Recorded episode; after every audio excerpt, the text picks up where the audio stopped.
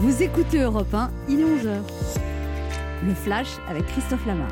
Emmanuel Macron à Nantes, le chef de l'État veut profiter de ce déplacement pour promouvoir l'égalité des chances dans la fonction publique. Il pourrait annoncer des mesures en faveur des étudiants moins favorisés. La présidentielle, elle sera en toile de fond du débat télévisé qui va opposer Marine Le Pen à Gérald Darmanin ce soir sur France 2.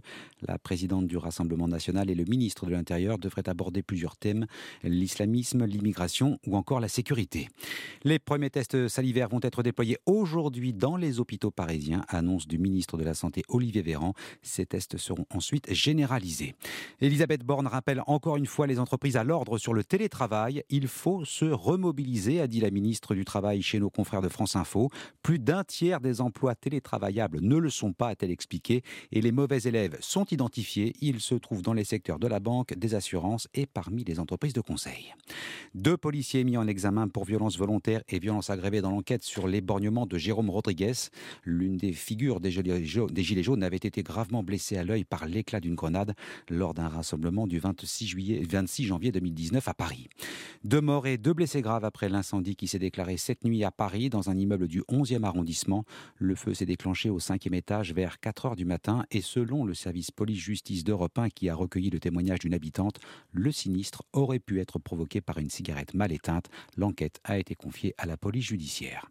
Le couvre-feu, la peur des représailles et les arrestations n'y changent rien. Sixième jour de mobilisation pour réclamer le retour de la démocratie en Birmanie. Plus de 200 personnes, souvent d'anciens cadres ou dirigeants politiques, ont été interpellées et la répression s'intensifie. Condamnation unanime de la communauté internationale. Les États-Unis et l'Union européenne vont annoncer de nouvelles sanctions. L'abandon du projet de quatrième terminal à l'aéroport de Roissy, c'est la ministre de la Transition écologique Barbara Pompili qui l'annonce dans les colonnes du Monde ce matin. Un projet devenu obsolète à l'heure de la lutte contre le réchauffement climatique, dit-elle, et la baisse du trafic aérien lié à la pandémie n'arrange pas les choses.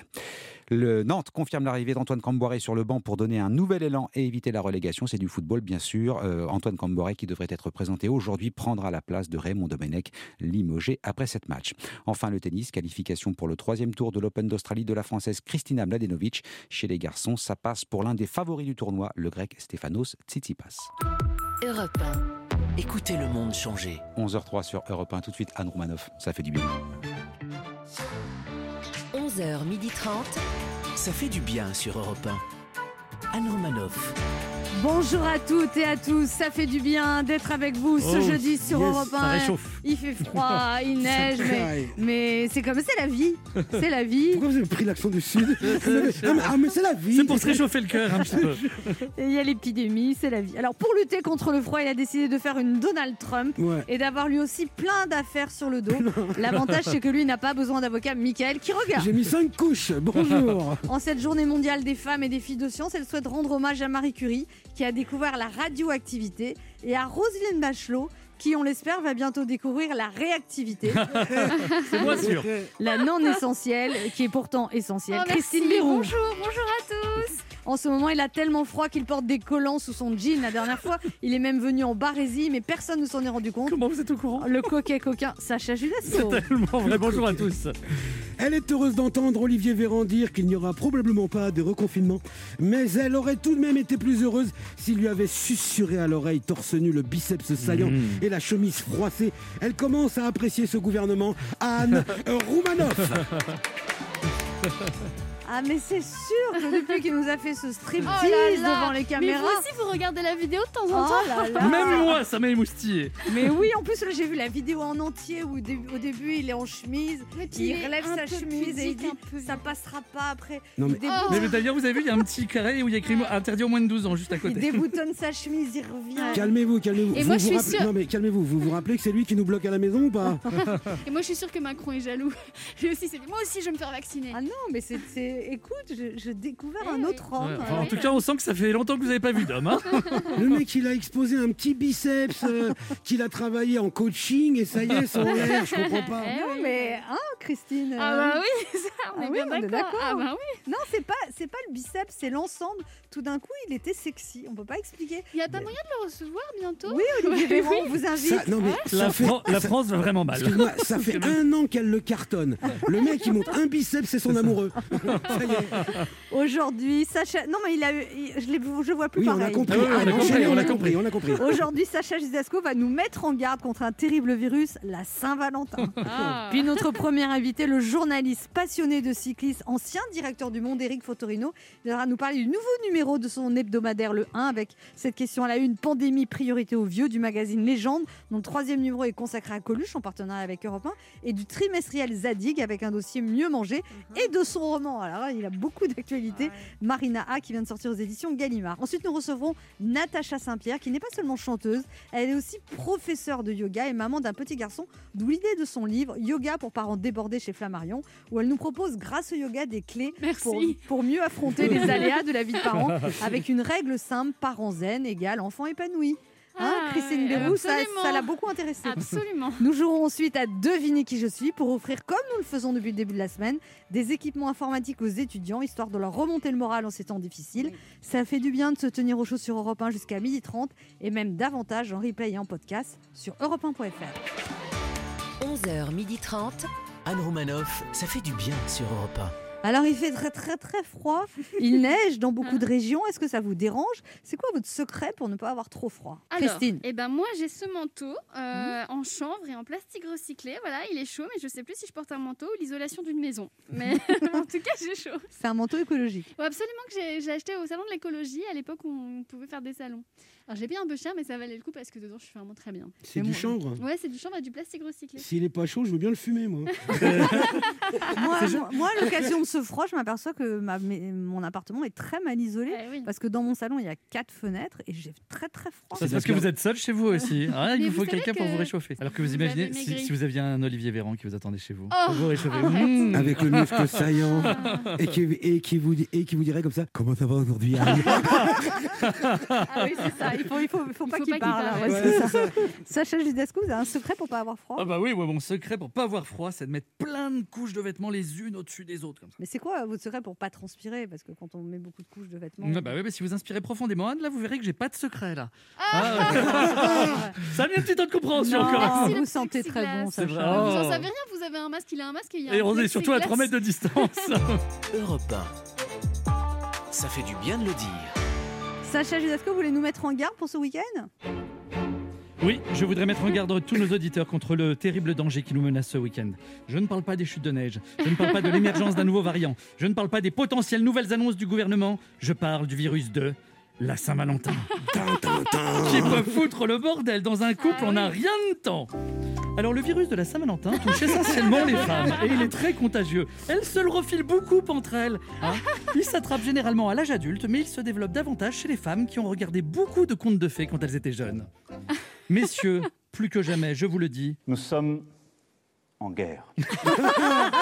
Alors, pour le bien-être de votre couple, respectez les gestes barrières. Éloignez-vous des couples d'amis dont l'homme est un grand romantique. Hein, sinon, votre femme risque d'entendre le lendemain de la Saint-Valentin sa copine lui raconter. Oh, moi, mon homme, hier, pour la Saint-Valentin, il avait mis des pétales de rose partout sur le sol. Il avait écrit des poèmes des. Pourquoi tu des- lui donnes une voix débile? Bah, bah, bah, Parce que cette fille-là, elle est forcément débile pour être avec un grand romantique. Il avait mis des pétales de rose partout sur le sol. Il avait écrit des poèmes sur des post-it sur tous les meubles de la maison.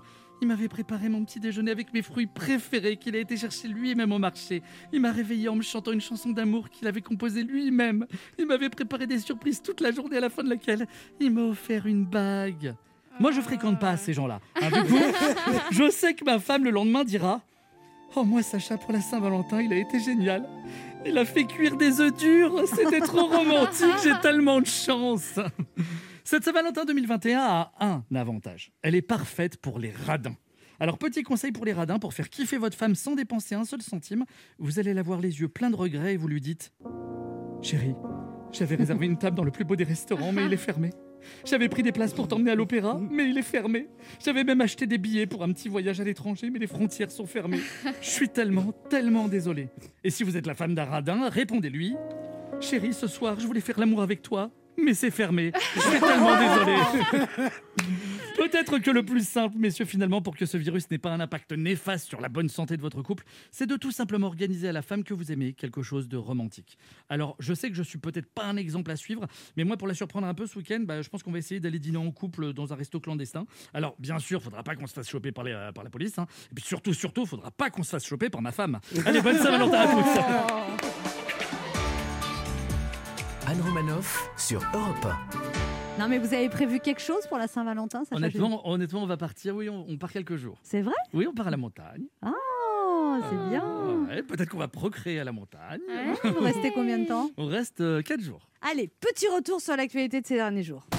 Aujourd'hui, c'est le nouvel an chinois. Cette année sera l'année du buffle. Dis donc, il y a une lettre presse, c'était l'année du buffle. Et j'aurais dû retourner avec mon ex.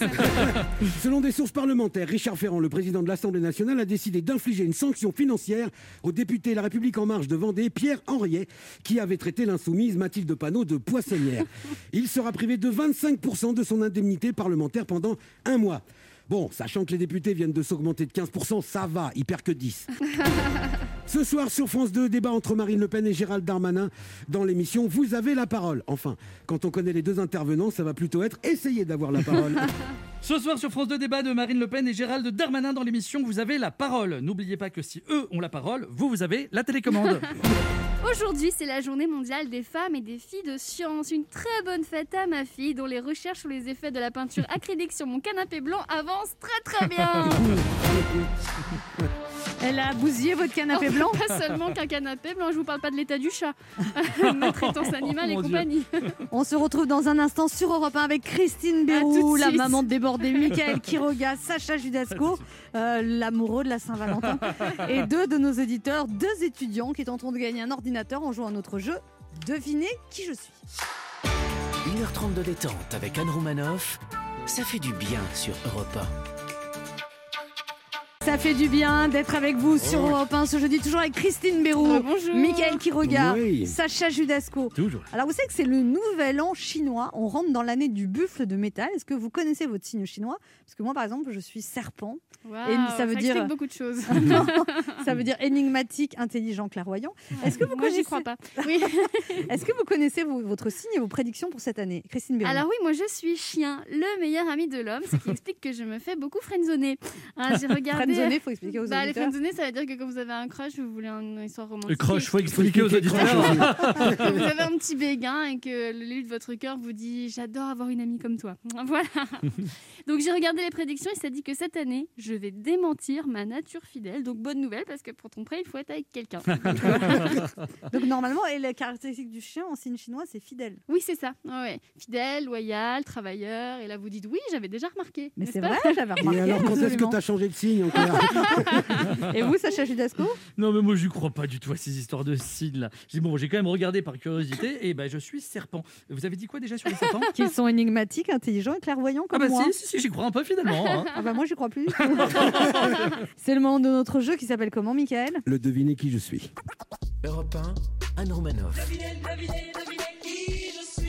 Le principe est simple, deux auditeurs en compétition, chacun choisit un chroniqueur qui aura 40 secondes pour faire deviner un maximum de bonnes réponses. Qu'est-ce que vous faites? Rien, moi, je fais la doublure voix. Rien du tout. Ah. Qui aura 40 secondes de bonnes réponses. Elle se méfie maintenant, elle se méfie. Chacun choisit un chroniqueur qui aura 40 secondes pour faire, Arrête Sacha, sérieux, laisse pour faire deviner un maximum de bonnes réponses parmi une liste qu'il découvrira qu'en jeu. Euh, quand vous lancerez le chrono, bien sûr. Hier, l'Académie des Césars a annoncé les nominations pour l'édition 2021. Ah. Vous devez deviner des personnalités qui ont été récompensées au César. Europe 1 vient de lancer l'opération Europe 1 solidaire pour venir en aide aux étudiants aux jeunes travailleurs particulièrement en difficulté en cette période de crise. Le groupe Fnac Darty, en collaboration avec Microsoft, s'associe à l'émission en offrant des packs Microsoft Surface. Depuis plus de 60 ans, la mission de la Fnac est de proposer à ses clients les meilleures solutions technologiques pour l'accompagner de l'évolution de leurs usages. Le développement de l'enseignement à distance ou du télétravail en sont évidemment deux exemples marquants ces derniers mois. En s'associant à Europe 1 Solidaire, la FNAC poursuit cette mission et s'engage en faveur des plus jeunes. On joue d'abord avec Adèle. Bonjour Adèle. Bonjour. Alors, Adèle. Adèle, vous avez 26 ans. Déjà, c'est vieux pour être étudiant, 26 ans, non? On aime bien Oui, valoriser nos candidats. vous êtes, vous êtes étudiante en droit et vos cours se passent en distanciel et vous vous préparez un master de protection des données? Tout à fait. et vous habitez à Fismes, à côté de Reims? Film, oui. oui, Film, oui, bah. Oh. Oh, ça s'écrit fisme. Je peux pas deviner que ça se prononce film. Ouais, mais dit comme ça, fisme, ça fait maladie, je trouve. Juste à côté de Rhin, d'accord. Et vous avez un ordinateur, Adèle, et il marche pas trop bien? Oui, il a beaucoup, beaucoup voyagé avec moi parce que quand on avait cours en présentiel, il Mhm. fallait le trimballer et tout ça, quoi. Ah oui. Et du coup, là, il commence à rendre l'âme. Vous sentez qu'il est en bout de course. C'est ça. Alors, Adèle, vous jouez avec qui? Euh, je voudrais jouer avec vous. Oh Mais vous vouliez pas gagner Ce sont des personnalités qui ont été nommées au César. Vous prenez la liste 1 ou la liste 2 La liste 2. La liste 2. Alors, on lance. Alors attention. Top, c'est parti. Euh, euh, elle, était, elle a été avec Johnny Hallyday en couple. C'est une comédienne. Elle était-. Non, avec Johnny Hallyday. Elle était. Elle était... Michael Bay. Voilà, très bien. Et il est en couple avec Charlotte Gainsbourg. Euh, C'est un réalisateur. Oui, très bien. Euh, c'est une des plus belles femmes du cinéma français. Elle a joué dans Indochine. Non, une blonde. Elle a un certain âge. C'est la, la maman de Chiara Mastroianni. Voilà. Catherine Deneuve. Euh, euh, il, été en couple avec Monica Bellucci. La haine. Oui. Euh, c'est un réalisateur de Battre mon cœur s'arrêter, Le Prophète, Les Frères Sisters. Il- C'est le fils d'un- d'un d'un grand euh, dialoguiste qui s'appelait Michel. Il s'appelle? Autre. Non, mais quoi, autre? Non, non, non. Non, autre question, autre question. Bon, c'est pas mal. Quatre bonnes réponses. Vous n'avez pas trouvé Jacques Audiard. Ah oui. Et qui se trouve derrière vous Son euh, papa, Adèle j'imagine. Oui, qui répond à votre place? Mon- frère. Il a quel âge, votre frère? Mon frère, il a le même âge que moi, à peu près, enfin un an ou deux ans de plus, quoi. Ah oui, sinon Mais- ça s'appelle des jumeaux. Non, mais j'aime bien. Il a un an ou deux ans de plus. Il y a longtemps que vous le connaissez, votre frère hein Donc vous avez peut-être gagné. Quatre bonnes réponses. On va voir comment se débrouille Samy. Bonjour Samy. Bonjour Anne, bonjour à vos chroniqueurs. Salut. Bonjour Samy. Samy. Samy a pas l'air très gai. Alors J'ai vous êtes de dire, euh, oh, Samy. comme Ah dans non, Scooby-Doo. On vous l'a jamais Ça fait. va, ça va. Ça va, ça Comment va. Euh, Fais la voix de Scooby-Doo. Oh, Samy. Ah oui, Scooby, oui. Oh, On la vanne quand, Qu'est-ce quand que- j'étais en cinquième. Ah oui, bah. Eh ben, bienvenue en cinquième. Samy, vous êtes étudiant en droit, vos cours se passent en distanciel, vous préparez le concours de la magistrature, il vous reste encore un an avant de passer le concours. C'est beaucoup, beaucoup de travail, le concours de la magistrature. Je crois qu'il y a 2000 candidats et 180 qui sont... C'est ça? Merci de me remonter le moral. Oui, parce qu'on sentait que vous aviez trop la patate depuis le début. Vous étiez trop sûr de vous, là. Oui, oui, c'est ça, oui. C'est ça et Vous avez un ordinateur qui est en très mauvais état. Ben ouais, disons qu'il rame, il rame pas mal, quoi. Euh, Mm. Et comme les cours, ils sont par Zoom... euh, Ouais. Du coup, c'est Ah, compliqué. Vous avez beaucoup de virus Ouais. peut-être sur l'ordinateur? Non, mais même pas. Vous savez, à force d'être utilisé, le clavier, il faut, il faut appuyer avec un marteau pour que les touches, elles marchent. Et puis, euh, Ah oui. Puis surtout, la marque, c'est Minitel, c'est chaud. En plus, vous êtes célibataire aussi, vous oui, merci. Merci de me le rappeler. Non, franchement, il a bien fait d'appeler. Hein. En plus, j'avais dit à votre, à votre collègue de ne pas le dire à l'antenne. Non, mais on, on Ah, retire. eh ben, ça n'a On le pas retire, été vous mis, n'êtes pas euh, célibataire, Samy. On le retire. Ah, C'est pas une tare Non, d'être mais en célibataire à 25 ans, ça va. hein. Non, non, je rigole. Mais Ouais. non, mais en plus, euh, j'ai, euh, pour, pour m'occuper euh, sur mon temps libre, euh, comme je disais, j'ai, j'ai écrit quelques sketchs. Et Ah donc, euh, je vous écoute euh, beaucoup, vous et vos chroniqueurs. Vous êtes vraiment une, une source d'inspiration. Oh, euh, c'est gentil. voilà, Est-ce qu'on vous remonte le moral? Parce que vous avez quand même une voix très très déprimée. hein. Ah bon, vous trouvez? Ouais. Oui. Votre voix est dans le même état que votre ordinateur, j'ai l'impression.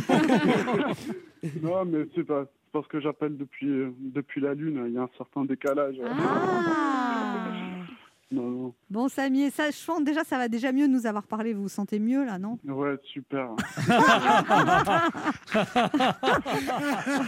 Vous jouez avec qui? Bah, avec Mickaël. hein. Allez, Euh, Mickaël. gagner, faut hein. dépasser, Eh ben, Il je est te très confiant, veux bien.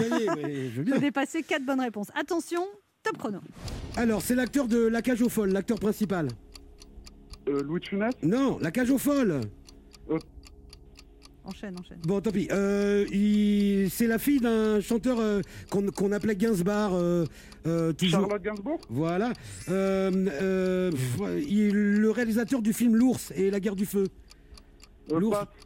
Bah, euh, le gars qui jouait Obélix dans, dans les films Astérix, là, dernièrement, avec Clavier. Depardieu. Voilà. Euh, euh, il est décédé il n'y a pas longtemps. Euh, Il jouait dans le, dans le Crabe Tambour euh, et euh, euh, On ira tous au paradis. Gabri Non. Aïe, aïe, aïe, aïe, aïe. Ça va très vite, 40 secondes. Deux bonnes réponses, Samy. Ouais, il a raté Ouais. Jean Rochefort.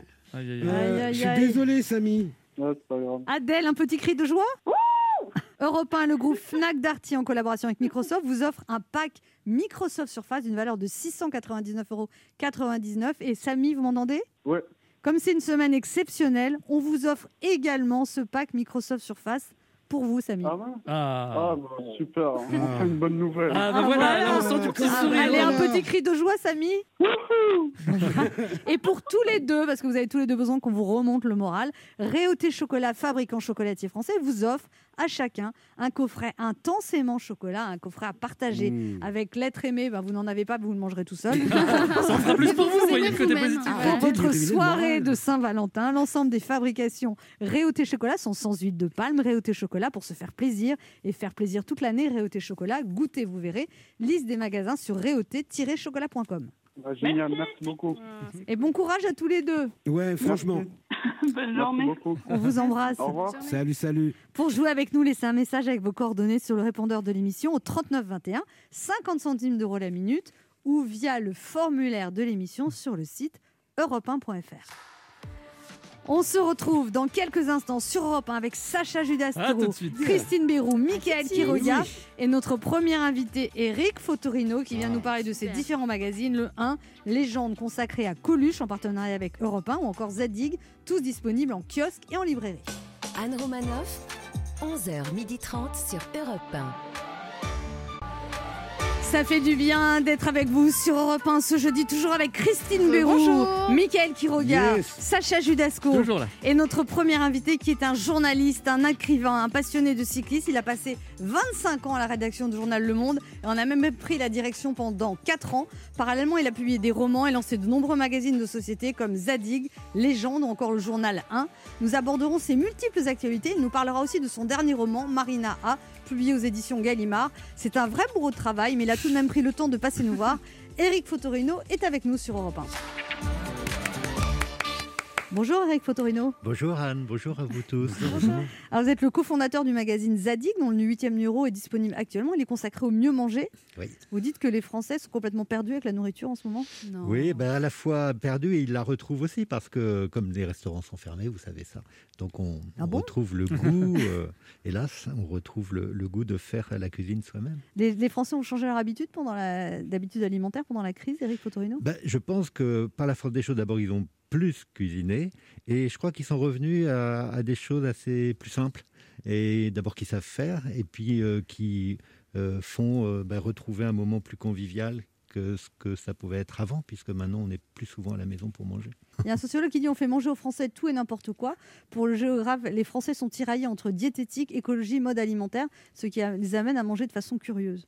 Ben oui, c'est vrai qu'il n'y y a pas de règles, il n'y a pas de normes. C'est vrai que ces, ces dernières décennies, on a vraiment euh, découvert euh, les cuisines d'ailleurs. Euh, ça ne veut pas dire que les cuisines françaises de terroir. euh, je sais que sur cette antenne, il y a une émission auquel j'ai une fois participé dans le studio. C'était incroyable ce qu'on a mangé, je peux vous dire. Euh, mais je crois que cette diversité, quand elle nous est imposée, c'est pas comme quand on l'a choisie. euh, on est un peu perdu, effectivement. Alors, Eric Fotorino, vous avez lancé plusieurs journaux.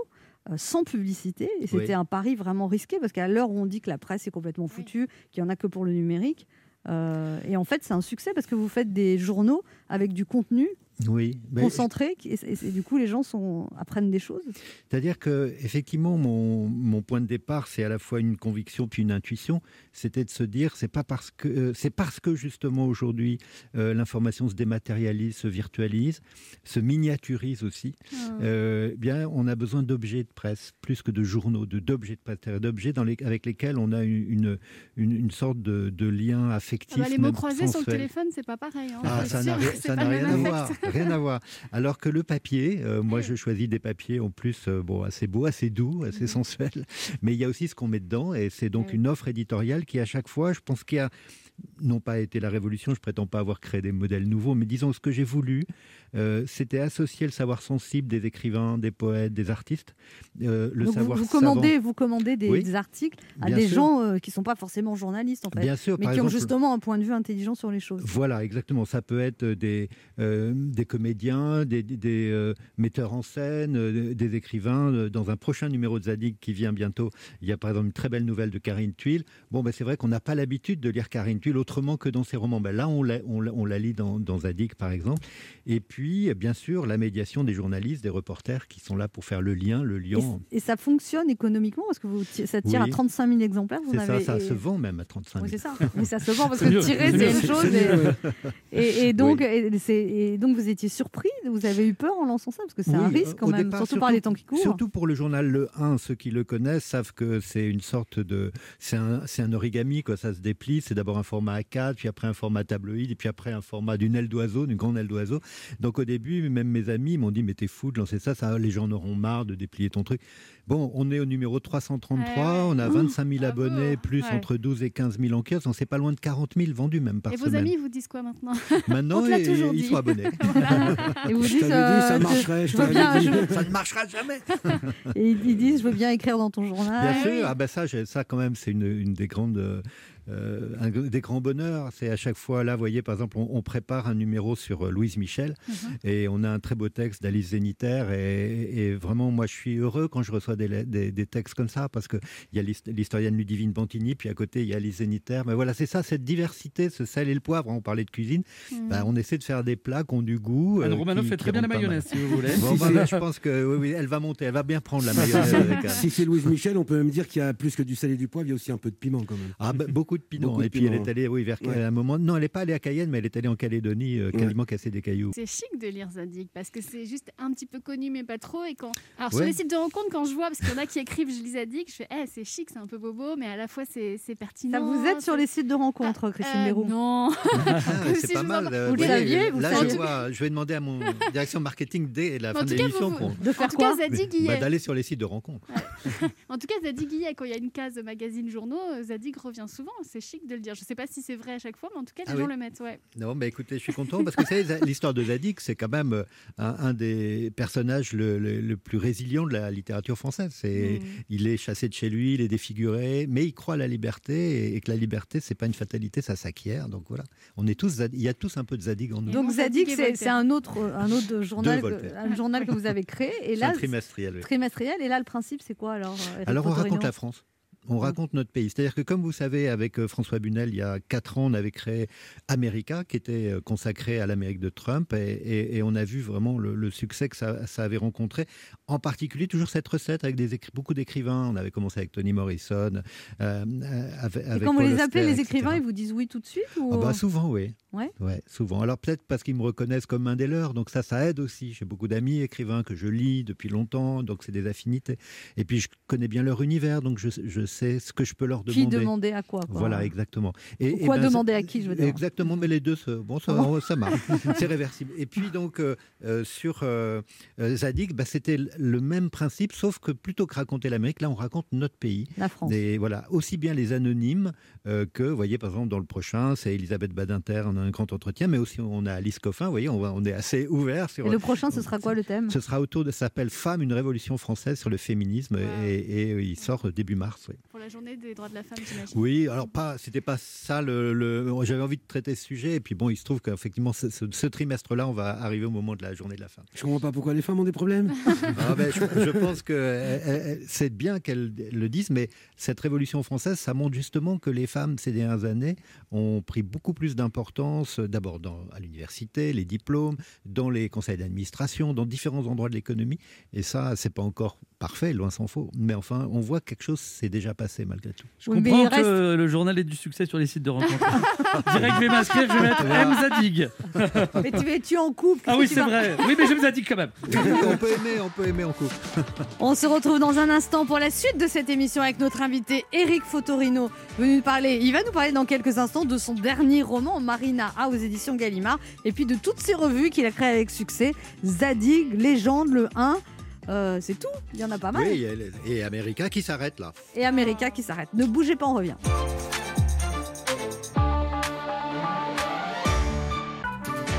Ça fait du bien d'être avec vous sur Europe 1 ce jeudi, toujours avec Mickaël qui regarde. Christine Bérou, Sacha Judasco. J'aime Zadig. Depuis que je sais que ça plaît aux filles, je le dis tout le temps. Et notre invité Eric Fotorino, vous nous parlez de ces multiples actualités, donc toutes ces, ces, ces magazines sans publicité que vous avez créés et qui, qui marchent très très bien. Ça marche justement parce qu'il n'y a pas de publicité? Je pense que ça y contribue. Vous savez, quand un journal marche, il n'y a pas une raison. Mais effectivement, les lecteurs sont assez sensibles au fait qu'ils ne trouvent pas euh, 10 pages où il y a des bagnoles, des, mon- des montres et tout ça. Mais une petite pub, ça ferait ça. Oui, mais si vous voulez, je pense que c'est un peu ma radicalité. C'est euh, de même manière que le journal Le 1 traite un seul thème, donc il n'y a pas un deuxième thème ou un troisième, il y a un thème. Ben, on s'est dit non, il y aura zéro pub. Et si un jour il y a une pub à la une du 1, c'est que c'est plus le 1. Ce sera le 2. Ouais, ce sera pas moi.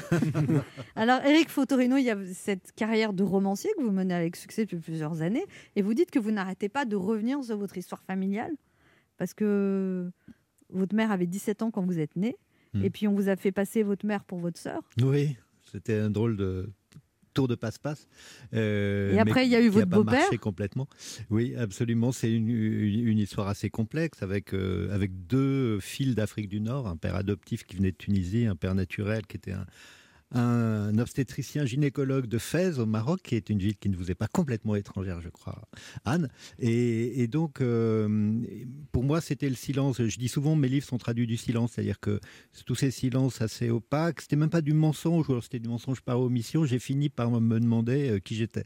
Et donc, ça a pris quasiment 30 ans pour, euh, de livre en livre, essayer de cerner par la fiction euh, ce qu'était ma réalité? Mais vous avez surtout découvert des choses, parce que vous, vous dites, le, votre livre sur, il y a le livre sur votre père, Mhm. euh, et le livre sur votre beau-père, Oui. L'homme qui m'aimait tout bas, Oui, c'est ça oui, très joli livre. Et ouais. puis, votre mère, vous vous racontez l'histoire de est- et alors vous n'arrivez 17 pas à écrire ce livre. Ce livre s'appelle, vous l'écrivez, plusieurs Ouais. versions. Vous le faites lire à votre mère, vous avez Mm. peur que ça lui déplaise, vous n'êtes pas satisfait du livre, vous recommencez. Et là, au moment où vous allez le publier, votre mère, elle vous dit Ah, mais je t'ai pas dit, tu as une petite sœur. Oui, c'était quand même assez incroyable parce qu'en effet, j'avais du mal à. Ma mère était toujours une sorte de profil perdu dans mes livres, c'est-à-dire qu'elle était là, mais c'était pas le, personnage central. Et quand j'ai décidé de- d'en faire vraiment le personnage, euh, ça m'a pris beaucoup de versions. Je recommençais, je n'étais pas satisfait, comme vous dites.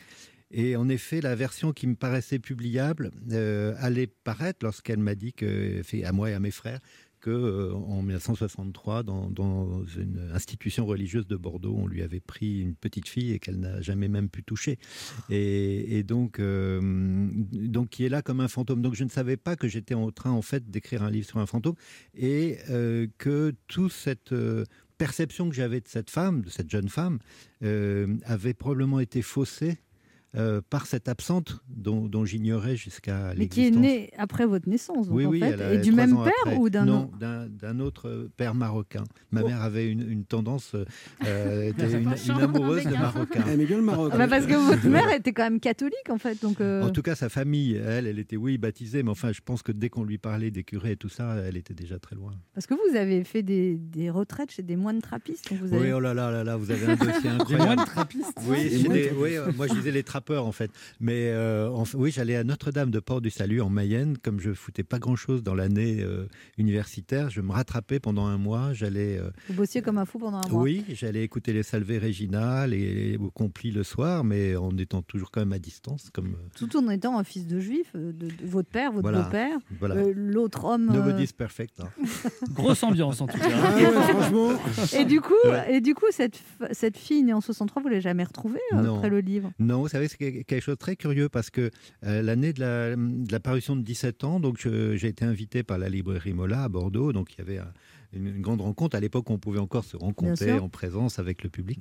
Et à un moment donné, la personne qui me- qui m'interrogeait me dit, mais alors euh, cette jeune femme, enfin cette sœur, euh, où est-elle aujourd'hui? Et je lui dis, ben, écoutez, elle est née à Bordeaux, je ne sais pas où elle est. D'ailleurs, elle est peut-être là ce soir. Et il y a eu une sorte de trouble. Ah, tout Les le gens se, se sont regardés. mais, mais non, je ne sais pas. Peut-être qu'un jour, euh, quelque chose fera qu'elle Eh ben, elle est là reviendra aujourd'hui vers dans moi. le Mais c'est- très très grave de dire qu'à l'époque on pouvait comme ça retirer un enfant. Enfin aujourd'hui il y aurait des poursuites, ça se passerait très Bien sûr, Enfin, c'est- ça- c'est bien s'est dénoncer passé. ça aussi. hein. Vous avez raison, ça s'est passé en Irlande, ça s'est passé au Portugal, en Espagne, mais en France, on pensait que ça n'avait pas existé. Et euh, moi, j'ai mené une petite enquête quand même, et effectivement, il y avait une institution religieuse à Bordeaux euh, Ça doit être une était- blessure pour votre mère, ça, quand même. Ouais, je pense que c'est quelque chose. euh, je ne sais même pas si je peux me rendre compte Ouais. de ce que ça représente pour une mère, pour une femme, d'avoir dû renoncer à cet enfant, d'avoir signé un papier et on lui a pas donné le prénom qu'elle voulait euh, et on lui a même pas permis de la toucher. Euh, et donc une femme était rentrée euh, quelques heures avant qui voulait un enfant, qui ne pouvait pas en avoir. Elle avait un faux ventre de grossesse, comme une sorte de tortue, de carapace de tortue sous sa robe. Et elle est repartie quelques heures après avec le, le- le bébé de ma mère. Quoi. Donc c'est quelque chose. je- Enfin, je, je n'arrive même pas. C'est tellement monstrueux.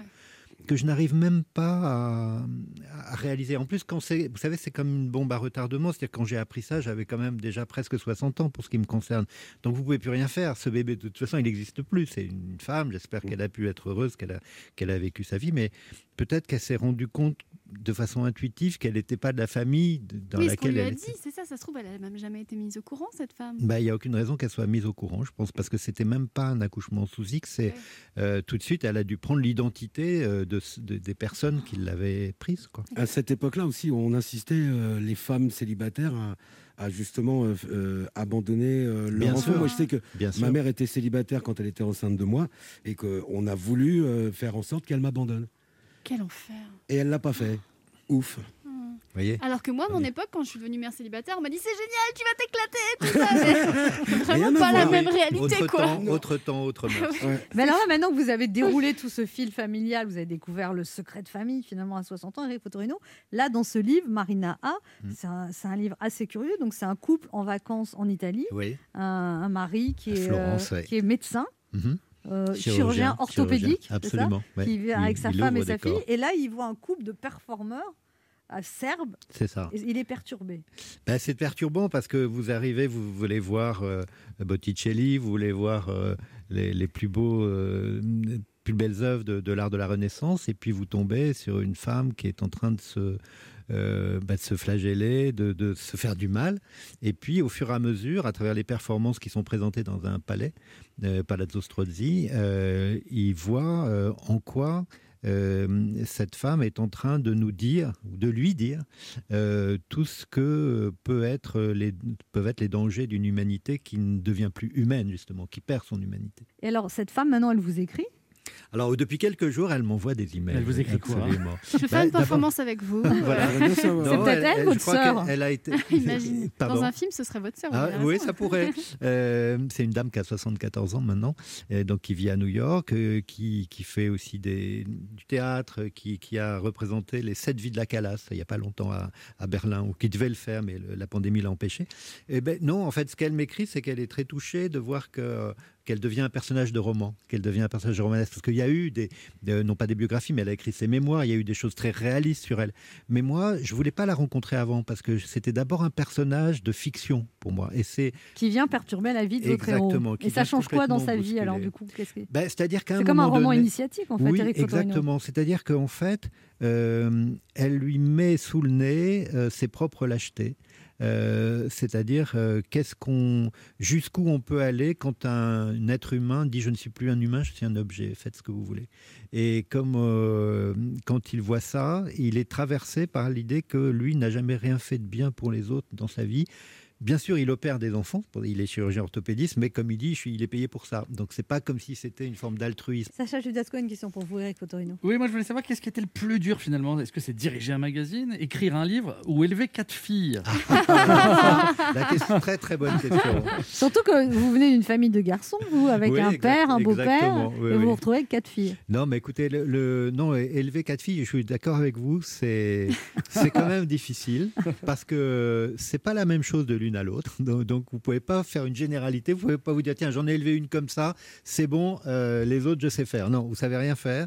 Donc je me rends compte en fait quand on est père, on n'a aucune expérience euh, et, c'est simplement d'additionner euh, bah, un regard singulier sur chacune d'entre elles. Et comme elles sont des petits êtres adorables et complexes, euh, ça m'a, voyez, j'ai plus beaucoup de cheveux. Bah. Si vous souhaitez qu'on vous libère, clignez deux fois des yeux. Merci Eric Fotorino d'être passé nous voir. C'était un plaisir de vous recevoir. On rappelle ce roman passionnant. Marina A aux éditions Gallimard et puis toutes vos revues qui cartonnent, on peut s'abonner Zadig, Le- Légende et le 01. Et le 1, le Et le 1, on un, peut mettre et le le 1. un. Ouais, le 1, c'est l'informatique. Mais c'est aussi en, en kiosque, c'est aussi en librairie. C'est partout. Donc euh, voilà, merci Et beaucoup. puis, et puis c'est pour les vous. sites de rencontres. On le Voilà. Aussi, aussi, hein, ça, je note ça. hein. Précisez, j'aime Zadig. Merci beaucoup Eric Fotorino. Merci à vous, Anne. On se retrouve dans quelques instants pour la suite de cette émission. Notre invité sera Natacha Saint-Pierre. 1h30 de détente avec Anne Romanoff, ça fait du bien sur Europe Ça fait du bien d'être avec vous sur Europe 1 ce jeudi, toujours avec Christine Bérou, Mickaël On est là, on Quiroga, est là. Sacha Judasco là. et notre invitée ce matin qui est chanteuse et professeure de yoga. Après une victoire de la musique, de la révélation en 2003, des millions d'albums vendus, quand on lui dit qu'elle a du talent, elle répond humblement Mais je n'ai que mon âme pour te parler de moi. C'est une artiste spirituelle, en même temps elle a un nom biblique, alors on la croit aisément quand elle nous dit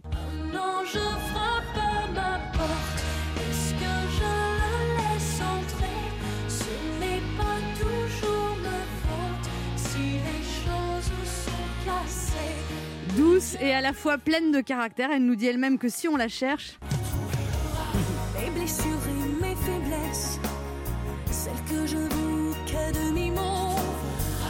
Mais faut pas mes maladresses. Elle aime aussi s'entourer, notamment avec Pascal Obispo, avec qui elle s'est demandé Si on devait moins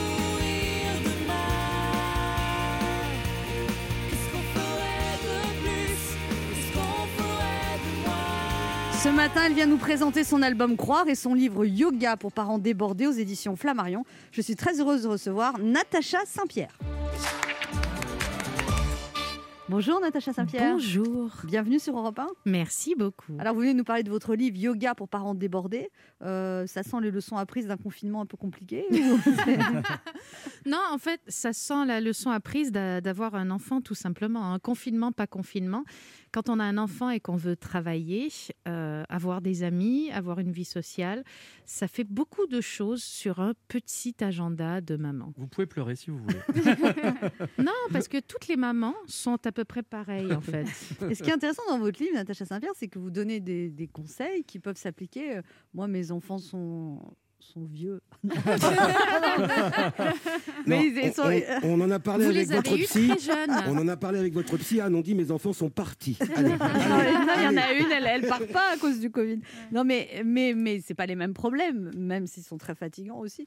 Mais, euh, mais mais je trouve que beaucoup des conseils que vous donnez peuvent euh, s'adapter euh, à des gens débordés, stressés, angoissés. Enfin, c'est comme des leçons de vie en fait. Tout à fait, on n'a pas besoin d'être parent pour, euh, pour trouver des, conseils et des livre, façons de faire dans ce livre, mais je trouvais qu'il s'adaptait particulièrement bien aux parents, peut-être parce que je suis en ce moment dans cette partie-là de ma vie et que du coup, euh, pour moi, euh, les réponses évidentes étaient celles que me renvoie ma propre vie, mais euh, ça fonctionne pour tout le monde, évidemment. En fait, vous, racontez qu'en fait, et ça c'est très personnel, que pendant des années, vous étiez obsédé par le fait d'être parfaite, vous vouliez que votre carrière soit parfaite, être parfaite, et, quand vous et finalement, maintenant, vous avez lâché l'affaire. J'ai lâché l'affaire parce que je suis devenue maman et j'ai compris que je ne pourrais pas être parfaite. En fait, c'est un, un- un truc que j'ai voulu m'imposer alors que personne ne me le demandait. hein. Je me l'imposais à moi-même. Et, et je me suis aperçue à un moment donné que on peut pas être parfait, c'est ridicule, ça ne se peut pas. Et je, j'ai à part vous, et j'ai longtemps confondu euh, discipline et accomplissement. Je pensais que j'avais de la discipline quand j'accomplissais énormément de choses. Alors que finalement, la discipline, c'est être entièrement présent à ce qu'on fait au moment où on le fait. Et, ça change tellement la donne le moment où on comprend ça. Parce que là, je le dis, OK, vous absorbez cette information, vous vous dites, mais bien sûr, mais arriver à le mettre en pratique, pour certains chanceux, ça ira peut-être vite. Pour moi, ça n'a pas été si vite que ça. Surtout, vous dites euh, qu'au début de votre carrière, vous avez démarré très jeune, vous étiez sous la coupe d'un manager assez autoritaire, vous ne Ouais. laissez pas faire ce que vous voulez. Et, pendant des années, vous dites, les gens qui me croisaient me trouvaient froide, euh, stressée, euh, parce que vous aviez peur, parce que vous n'étiez pas bien dans votre peau. Parce que j'étais timide, parce que j'ai commencé la musique, j'avais 8 ans, j'ai été à, l'âge de, à partir de l'âge de 14 ans euh, sous l'œil des caméras et du public, et j'ai vécu mon adolescence, ce qu'on essaie de vivre en général caché dans sa chambre. Moi, je l'ai vécu Au à la jour. télé. Et c'est pas évident pour se construire une identité. J'ai croisé des gens bienveillants et formidables, mais j'ai aussi croisé deux, trois personnes moins bienveillantes, moins formidables. Qui? Euh, je me souviens d'un styliste, entre autres, qui devait m'habiller euh, pour, euh, pour l'Eurovision. Et il était arrivé, j'avais 18 ans, et je suis en slip. Et donc, j'essaie des robes et tout. Et le mec, il me regarde en slip et il dit euh, En même temps, vous voulez que je fasse quoi avec ça là? Ah oui. Ouais. Ah, euh, vous êtes tombé sur un délicat quand même. non, bah ouais. et, et à 18 ans, quand on se fait dire ça, franchement, on n'arrive pas trop à relativiser cette information. En tout cas, moi, j'y arrivais pas. Et, euh, et j'ai j'ai eu euh, autant de belles expériences que j'en ai eu de mauvaises. J'en ai même eu plus de belles, sinon euh, j'aurais arrêté ce métier. Mais euh, les mauvaises, des fois, mettent longtemps à disparaître. Vous l'avez revu? Non, je ne l'ai jamais revu. Il a arrêté le métier Je ne sais pas s'il a arrêté le métier, mais en tout cas, il l'a arrêté avec moi. Et vous dites que l'Eurovision, c'est- ça a été considéré comme un succès, vous êtes arrivé quatrième, et que Ouais. pour vous, c'était le pire échec de votre vie. Ah mon Dieu. Mais je, je, je regardais Barbara Pravi, que j'adore, et, et je trouve ça formidable qu'elle y aille d'ailleurs, j'en profite pour dire ça. Je me suis dit, en la voyant, qu'est-ce que j'aurais aimé faire l'Eurovision, mais avec la maturité que j'ai aujourd'hui? J'aurais vécu tellement les choses différemment. Là, je me rendais pas compte de ce qui se passait. Je faisais une pression énorme à 18 ans ou 19 ans. bah oui, puis je comprenais rien. Il y avait plein de fêtes, mais j'y allais pas parce que j'étais trop jeune.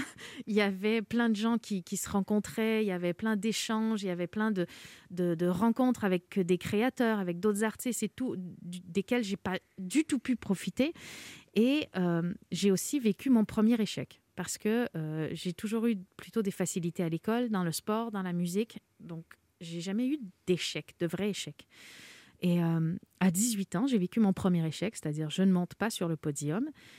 Et euh, à 18 ans, on est trop vieux pour apprendre à perdre. Il faut apprendre avant. Donc, si j'ai un conseil aux parents, c'est apprenez à vos enfants à perdre avant qu'il soit trop très bon tard. conseil, moi, je Ah non, mais Ouais. moi, je crois pas du tout. Je pense que ça, c'est une nature. Il y a des gens qui supportent pas de perdre. Moi, quand j'étais petite, alors. Oh, je vous imagine tellement en train de faire une crise. Là, Non, ça va être quand mon je- fils, c'est sûr. Quand je jouais aux petits chevaux et que je perdais, c'est un jeu de hasard, je renversais le jeu. Il y avait, il y avait un psy qui avait dit à ma mère, mais il faut que jouer tous les soirs pour l'habituer à perdre. Et ma, ma pauvre mère, tous les soirs, elle jouait avec petits chevaux. et en fait, ça n'a rien changé. Je- C'est Ah, ma nature, je n'aime pas perdre, je, suis mauvaise joueuse. Sacha, Christine, un petit mot sur votre enfant C'est drôle parce que mon fils n'aime pas du tout perdre non plus. Et du coup, quand il perd, j'essaie d'être un peu philosophe et je lui dis Mais tu sais, Bichente, c'est le hasard. C'est la vie qui décide. Parfois on gagne, parfois on perd. Et je pensais que cette information n'arrivait pas jusqu'à son cerveau parce qu'il continuait d'être furieux à chaque fois qu'il perdait. Et un jour, je perds et je fais Ah, c'est toujours moi qui perds. Et il dit Maman, tu sais, c'est le hasard. C'est la vie qui fait ça. Parfois on En gagne, même temps, c'est rare les gens perd. qui aiment beaucoup perdre. hein. C'est rare de dire que je suis arrivé dernier. Wouhou Non, on n'aime pas perdre, mais je pense qu'on peut apprendre que perdre, c'est pas non plus la fin de ta vie. Quoi. Oui, c'est vrai. Non, Voilà. c'est la fin de la partie, c'est tout. C'est c'est tout. Et quand on se fait larguer C'est la fin de la partie. Après, vous n'aimez pas perdre des kilos. On se retrouve dans un instant pour la suite de cette émission avec notre invitée Natacha Saint-Pierre. Vous nous parler de son livre Yoga pour parents débordés qui vient de sortir aux éditions Flammarion. Ne bougez pas, on revient.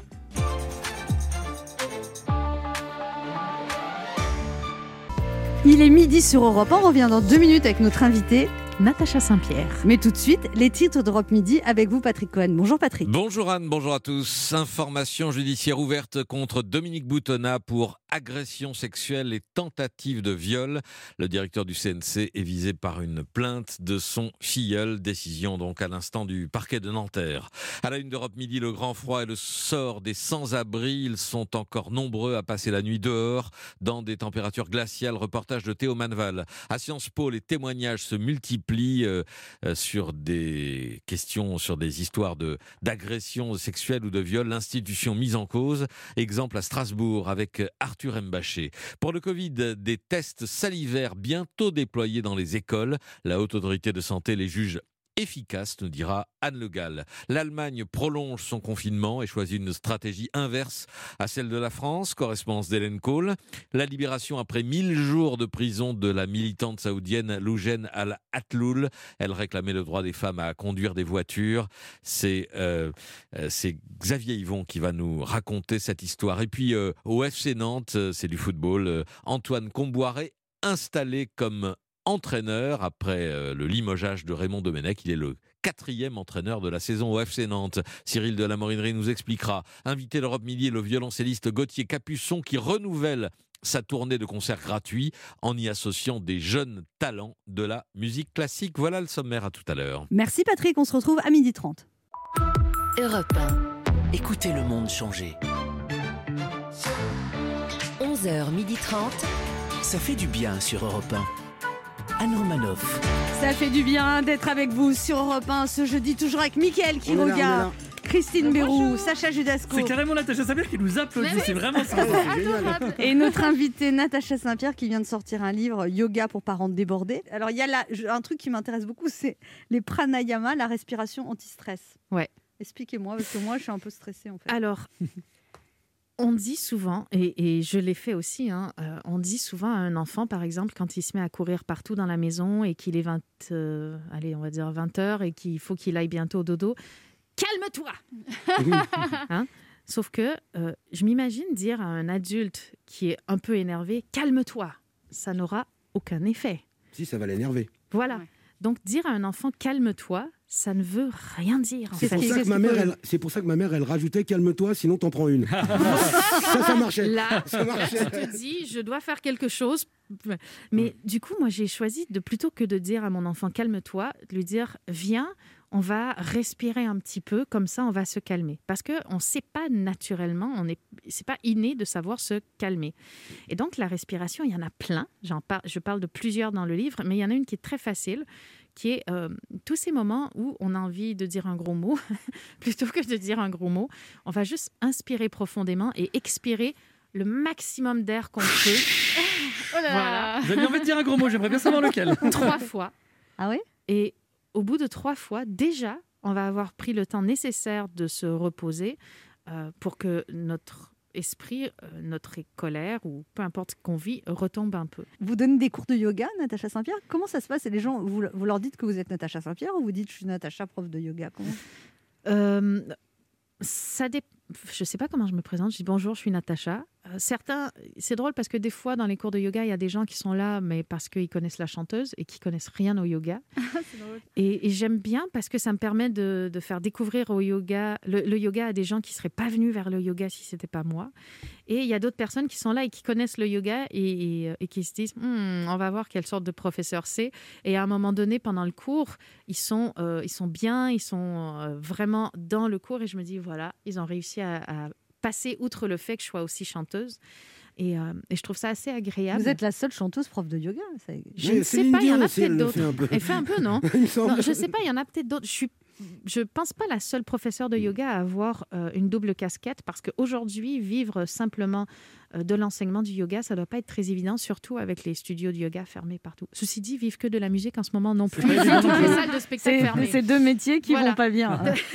et, et Natacha Saint-Pierre, est-ce que vous avez du coup euh, attiré des chanteurs en leur disant viens à mon cours de yoga ou, Euh, ou incité des chanteurs non, à faire du yoga? J'ai j'ai pas incité les gens à faire du yoga. Par contre, si on me pose des questions, si on me demande des conseils, je ne suis pas avare de conseils et de, de réponses.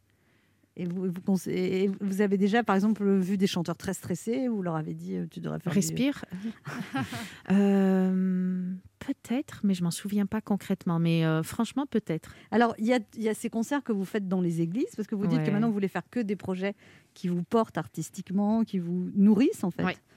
Et du coup, ça marchait très, très bien, ces concerts dans les églises. Ça se passe super bien. Le dernier concert, bon là, c'est facile à dire parce que parce qu'il n'existe pas en ce moment, mais il, était associé à un album qui s'appelle Croire, qui est sorti au mois d'août dernier. Et il est peut-être parce que je grandis, peut-être parce que je me pose plus de questions et que j'ai un peu plus d'expérience dans, dans, la conception des spectacles, mais je pense que c'est un de mes plus beaux. Et euh, je n'ai pas pu le faire beaucoup. Je l'ai fait entre les deux confinements, euh, un tout petit peu. Et j'ai hâte de pouvoir refaire des concerts. Et je refais pas un autre album tout de suite parce que j'ai envie de pouvoir reprendre les concerts avec cet album-là. En fait, j'ai pas envie d'abandonner ce spectacle-là, de tourner la page, de passer à autre chose. Euh, là, c'est peut-être moi, en fait, qui a un petit problème. hein, je me rends compte en le disant. Je suis Mm. accrochée à ce Mais spectacle. non, j'ai envie de le pourquoi faire. si, vous, si, si c'est un spectacle qui plaît au public et qui vous, et qui vous Bah, donne de la eh, joie, ouais, il faut, ouais, ouais. J'ai du mal à, j'ai du mal à me dire euh, bon bah si le confinement dure En plus, longtemps. vous produisez dans les églises, donc peut-être Ouais. qu'il y aura une petite fenêtre avant que les salles de spectacle réouvrent. C'est à peu près la même chose dans les églises parce que euh, ce sont des lieux de culte qui sont euh, ouverts pour des, euh, pour des prestations culturelles. Donc on est quand même dans la culture et on est régi euh, non pas par, euh, Par l'Église, mais par les... les- lieux de culte, mais par le ministère de la Culture. Vous avez quand même Dieu en spectateur, c'est la classe. Ouais, mais s'il est là, s'il est à la Surtout si c'est maison, pas clipsé au-dessus. euh. voilà, s'il est là, euh, il vient. Christine Léraud a des choses à vous dire, Natacha Saint-Pierre. Euh, bonjour euh, Natacha Saint-Pierre, ou plutôt Namasté. Euh, c'est du, Namasté. voilà, du langage de, de gens qui font du yoga, vous pouvez pas comprendre. Et comme on a toutes Oh, les ça deux... suffit, euh. Oui, non, mais voilà, et comme on a toutes les deux des origines bretonnes, je vous dis aussi euh, Kenavo. Euh, ça, c'est du langage d'alcoolique que vous pouvez pas euh, comprendre. Alors, la dernière fois qu'on s'est croisés, je sais pas si vous vous rappelez, c'était en octobre dernier. Euh, J'étais avec Sacha Judesco et on devait chanter juste après vous dans la chan- dans la- l'émission La boîte à secrets. On était terrorisés et vous nous avez dit le talent, c'est l'envie. Et je peux vous dire qu'avec Sacha, on avait vraiment envie de chanter correctement. Mais là, je voulais vraiment vous dire, en fait, le talent, c'est le, ta- c'est le talent. Natacha Saint-Pierre. Voilà, je, je referme la parenthèse. Alors, merci pour votre livre Yoga pour parents débordés qui m'a beaucoup aidé parce que moi, j'ai une, une petite fille euh, qui est hyper active. Euh, c'est le nom scientifique euh, pour chiante. Et alors, au début, figurez-vous qu'elle a été diagnostiquée précoce. Et maintenant, elle est normale. Voilà, elle est au même niveau que les autres enfants. En fait, elle m'a vendu du rêve. Et maintenant, c'est la banalité. Voilà. Mais j'ai l'habitude, son père avait fait pareil. Donc, euh, vous parlez à Natacha Saint-Pierre dans cette ouvrage de la charge mentale. Et c'est un fait que, comme vous, moi, je dois penser en permanence à tout. Le costume du mardi gras, au contrôle technique de la voiture, en passant par les courses de la semaine. Et c'est compliqué. Et là, elle est où, votre fille, Christine? Bon, on peut pas, euh, on peut pas être partout. Alors heureusement, votre livre m'a ouvert plein de perspectives nouvelles. En fait, si je résume le yoga, c'est un mélange de discipline et de connexion à soi. C'est Ouais. ça. Et euh, bon, je vous avoue que depuis que je suis maman, la connexion à moi, bon, j'ai plus beaucoup de wifi. Euh, alors qu'avant, moi, j'avais mon rituel. Je me levais, je faisais mon yoga, je me pressais des fruits, je lisais un livre de développement personnel, j'écrivais des pensées positives dans un carnet, je purifiais ma peau. Et après, j'allais me coucher parce qu'il était 23 h alors c'est très inspirant quand on vous regarde, Natacha Saint-Pierre, de, de voir qu'une vie de quiétude est conciliable avec une vie de famille associée à une vie professionnelle très riche. Et grâce à vous, j'ai décidé de me remettre au yoga. Vous dites que vous disposiez d'une heure ou de cinq minutes, l'important est la régularité. J'ai donc réussi à me caler 45 secondes entre le retour de l'école et le départ à repas. Euh, le temps idéal pour la posture sur la tête, appelée Sirsasana, à ne pas confondre avec la posture du on marche sur la tête, appelée la campagne de, la campagne de vaccination. Alors Natacha, je dis la compagne de vaccination parce que j'ai trop envie de devenir la compagne d'Olivier Véran depuis que j'ai vu son biceps. Le message est passé.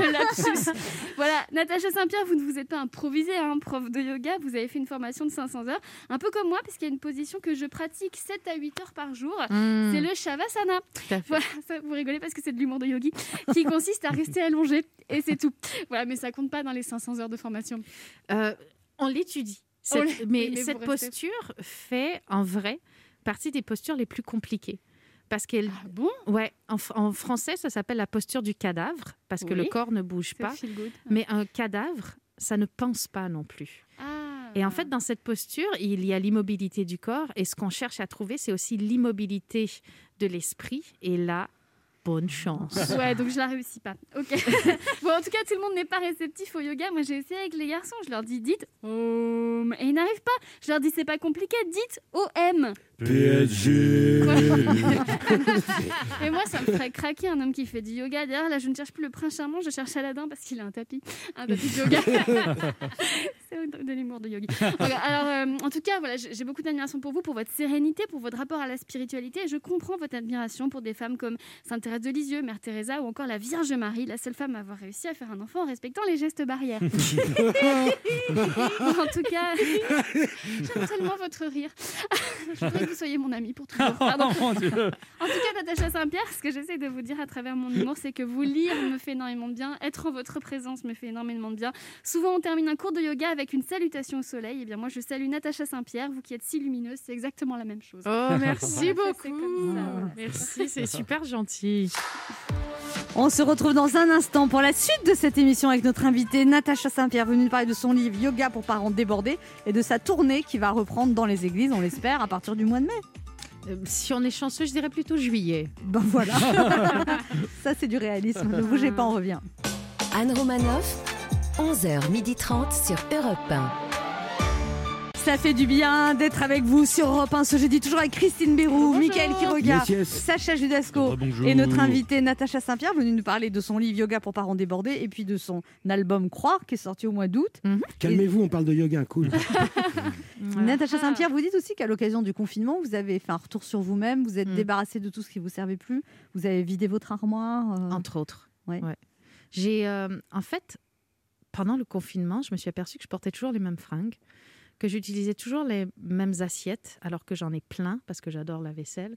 Et, en fait, je me suis aperçue de tout ce que j'avais accumulé depuis, bon, on va se le dire, hein, une quarantaine d'années, et euh, que j'ai lu un livre dans lequel il disait, il y a une phrase qui disait, en fait, notre maison doit être un havre de paix, un endroit dans lequel on se sent bien et qui n'est pas trop de travail. Et donc, du coup, si notre maison est encombrée, ben, ça nous prend des heures à faire le ménage parce qu'elle est encombrée.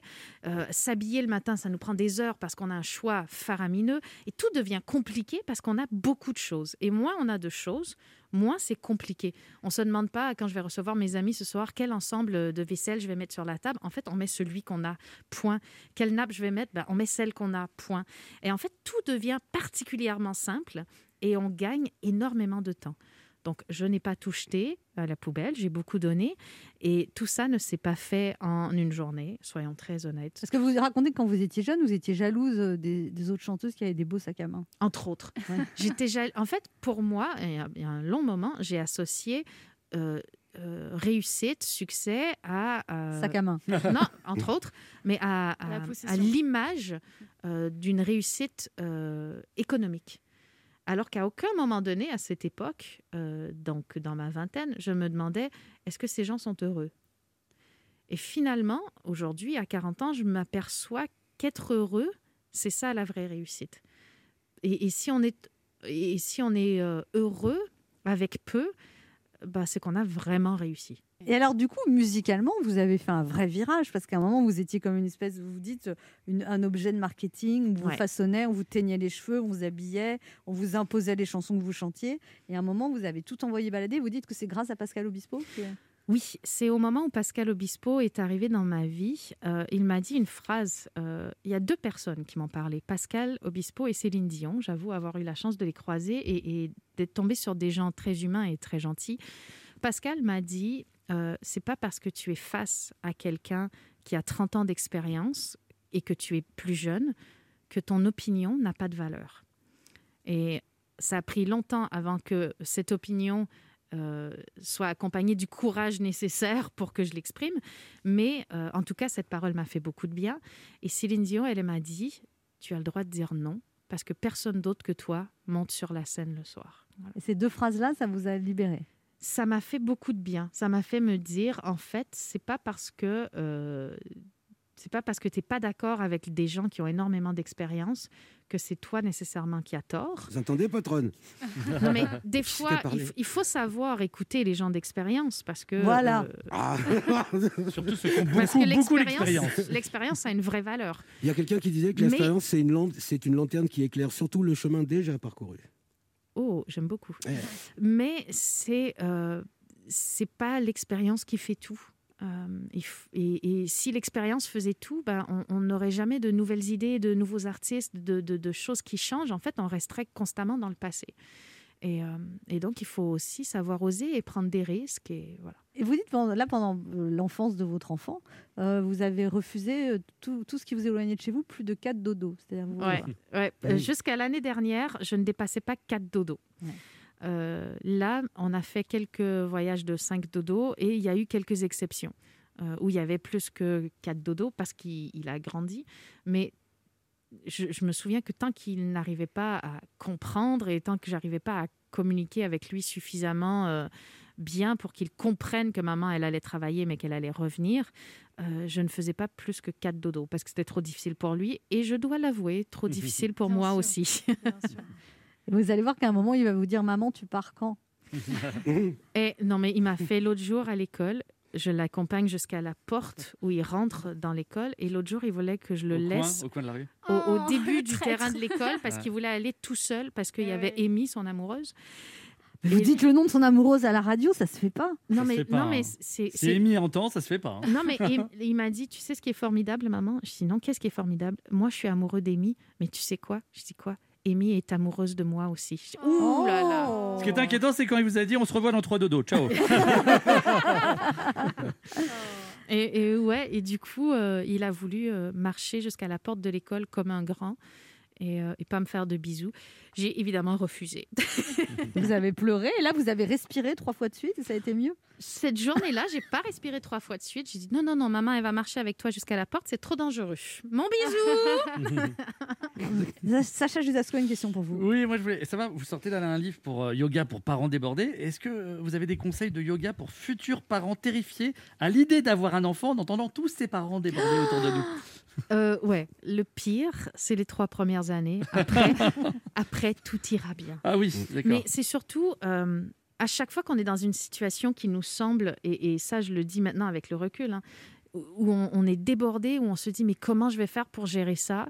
Bah, En fait, ça va pas durer toute la vie cette situation. À un moment donné, il va arrêter de pleurer. À un moment donné, les coliques vont s'arrêter. À un moment donné, il va arrêter de faire euh, popo dans ses caleçons. À un moment de... il, y a, il y a toutes ces, toutes ces choses-là qui sont difficiles euh, ne durent qu'un moment.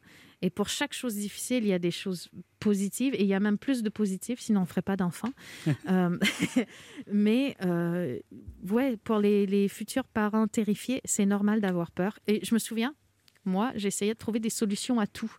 Du coup, j'étais hyper nerveuse pendant ma grossesse parce que je ne savais pas où on achète des chaussettes pour enfants. En fait, je savais pas euh, comment. Il y, y a plein de trucs que je savais pas comment organiser. J'avais pas de nounou. Et si un jour je recommençais à travailler, comment j'allais faire pour trouver une nounou? Comment on fait pour faire confiance à une nounou? Et j'étais hyper inquiète. Et ma mère m'avait dit Mais t'inquiète pas, les solutions vont arriver quand ce sera le bon moment. Euh, là, ton bébé, il est pas né. Ça sert à rien d'avoir une nounou. Calme-toi. Voilà.